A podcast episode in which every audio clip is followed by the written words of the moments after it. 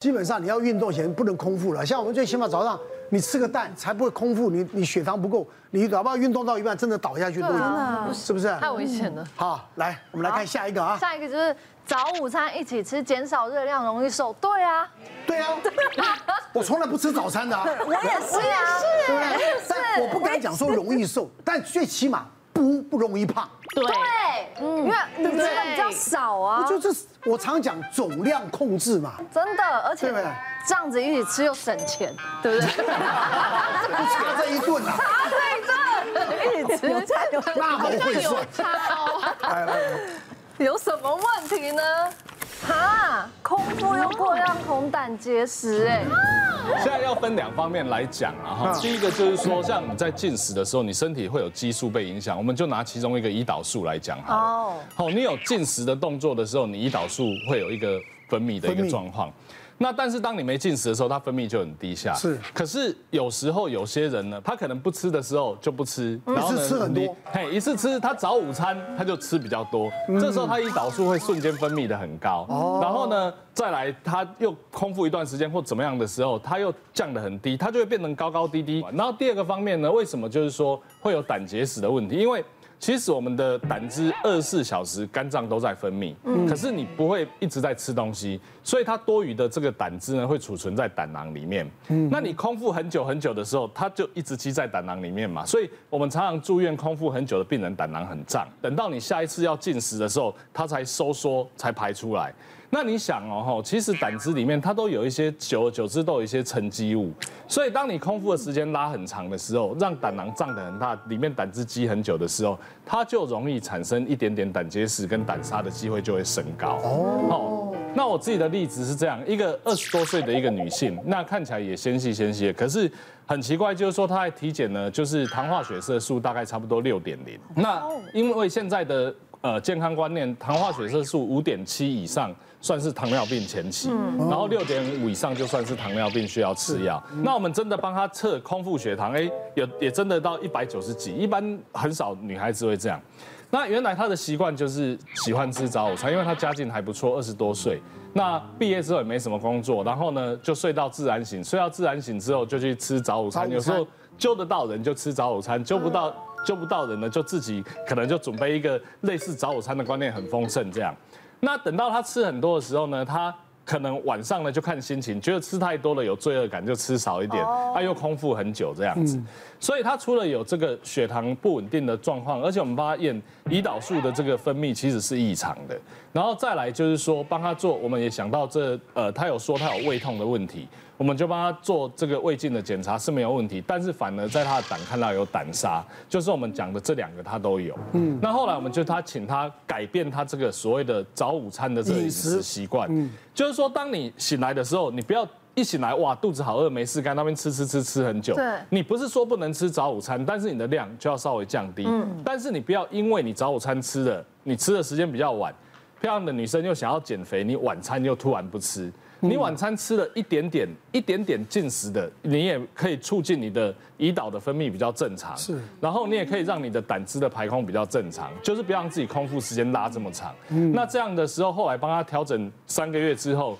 其实它的糖化血色素就降到大概差不多五点八，哦，那然后呢，到半年之后呢，糖化血色素就回到五点四，而且胆砂就不见了这样子，哦，所以其实不要无缘无故把自己的饮食习惯就是突然间增很大量，然后空腹时间拉很长。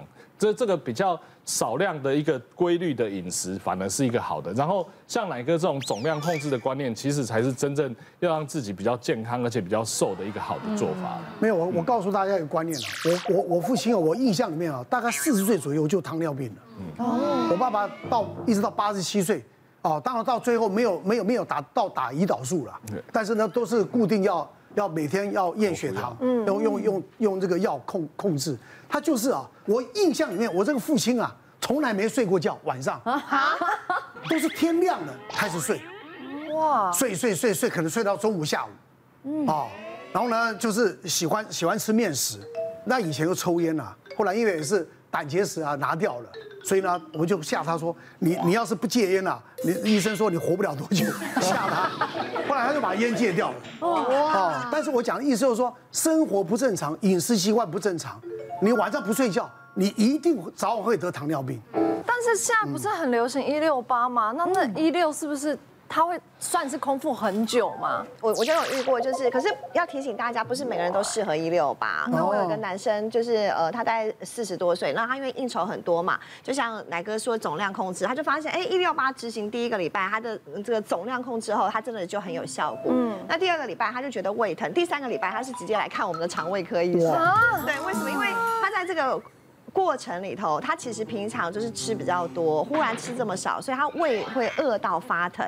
那他这些就忽略他，可是后来忽略太久，你胃里头没有食物，那胃酸要分解谁？所以最后就会他本来就有胃溃疡的过去的这个 history，所以就会最后就是他胃溃疡又复发。所以要提醒大家，就是说，如果你真的很想要做所谓的一六八，那你可能有胃溃疡的过去史，也许我们就可以从一二一二断食开始，啊，不要让时间一下子拉这么长。好，那因为其实。这个断食目前为止，在这个医学上，就是有人会认为说，哎，它其实具有一些排毒的概念哦。那我们呃饿到一个程度以后，我们体内有个叫做僵尸细胞，好，那个本来是脏东西，然后脏东西要丢掉，但是因为当你饿到一个程度以后，这些脏东西都会拿来怎么样去燃烧变成热量，所以它反而是启动一个所谓的排毒净毒的一个概念。好，那在这个断食的过程里头，目前他们就认为说，哎，比如说你要至少超过十二个小时，你才会启动我们燃烧这个僵尸细胞。那同时也会在这个流行病学的调查发现，哎，他们这个糖尿病的人血糖会控制的比较稳定，好，那在接下来乳癌发生率会比较降低哦，所以提醒给各位，就是说我们还是可以断食，但是可能比如说，啊，先不要断太久，因为十二个小时是一个比较好的一个状态，否则断太久，可能刚才说的胆结石或是胃溃疡可能都会发作这样。所以你讲的叫一二一二，对啊，现在之前就是通常会一天吃一餐，因为晚上工作很晚嘛，然后早上就比较晚起来。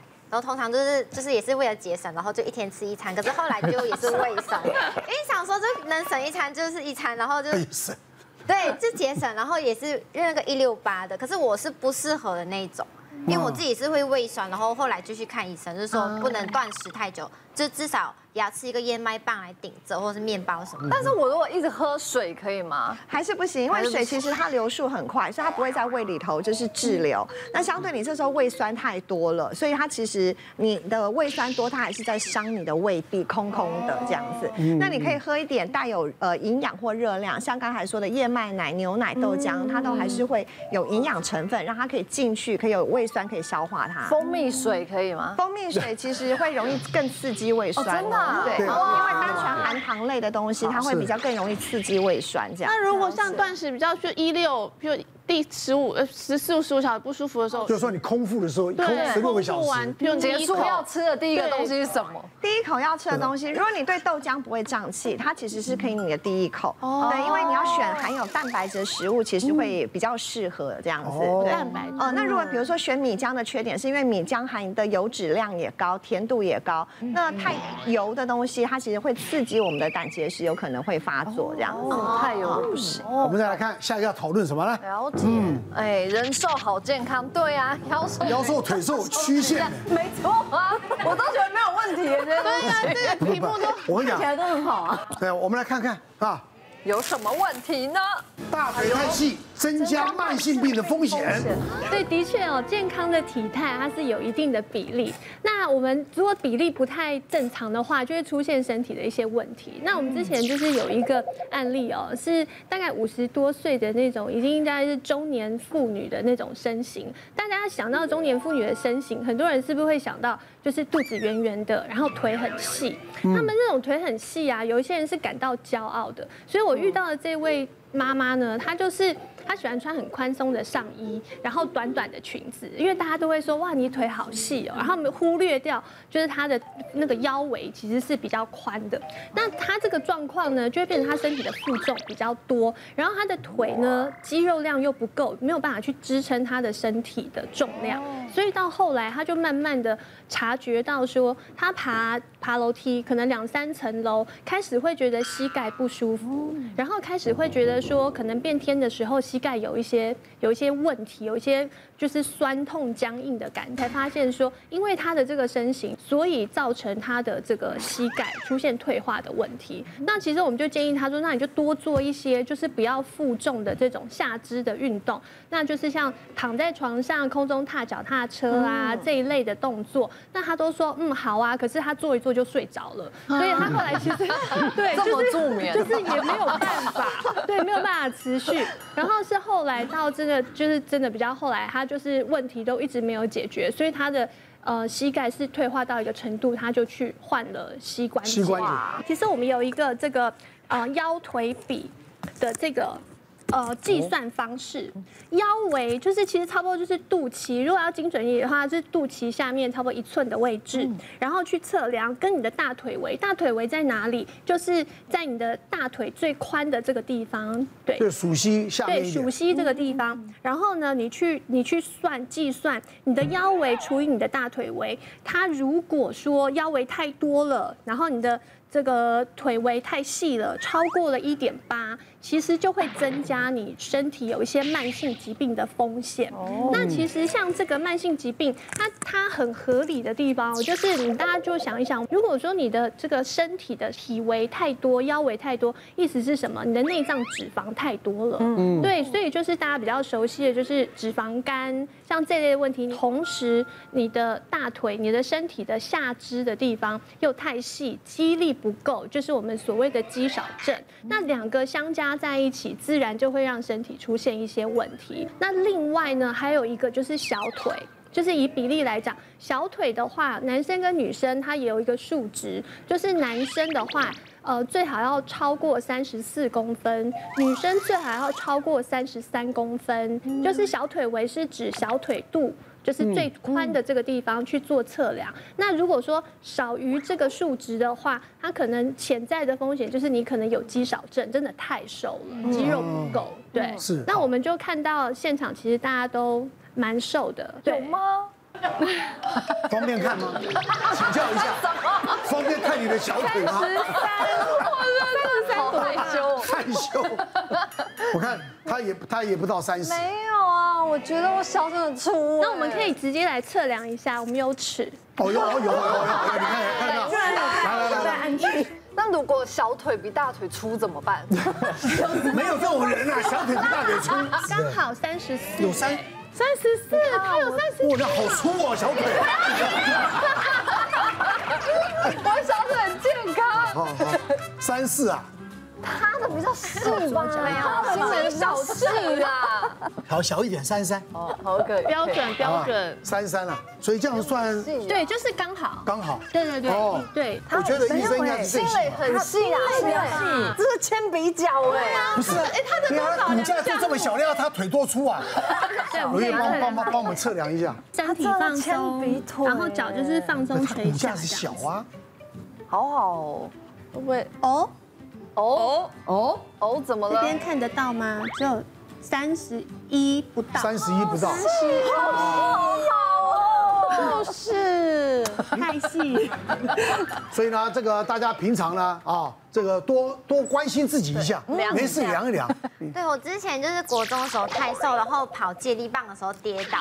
然后就有骨折过，然后就有动手术。对对对，就是锁骨这边。锁骨这边。因为我知道接力棒嘛，然后就是要接，然后我就摔倒在地上。哦，侧面摔了。对，侧面摔倒。然后那时候就太瘦，然后可能还年轻，然后就骨折，然后后来就有放那个铁片固定，然后放螺丝钉这样。哇。那时候是太瘦，了后后来我爸爸就说一定要吃多一点。哦。所以你现在就要吃胖了。对，现在是吃胖。在哪里？我都吃很多，真的。别忘了订阅我们 YouTube 频道，并按下小铃铛，收看我们最新的影片。想要看更多精彩内容，快点选旁边的影片哦。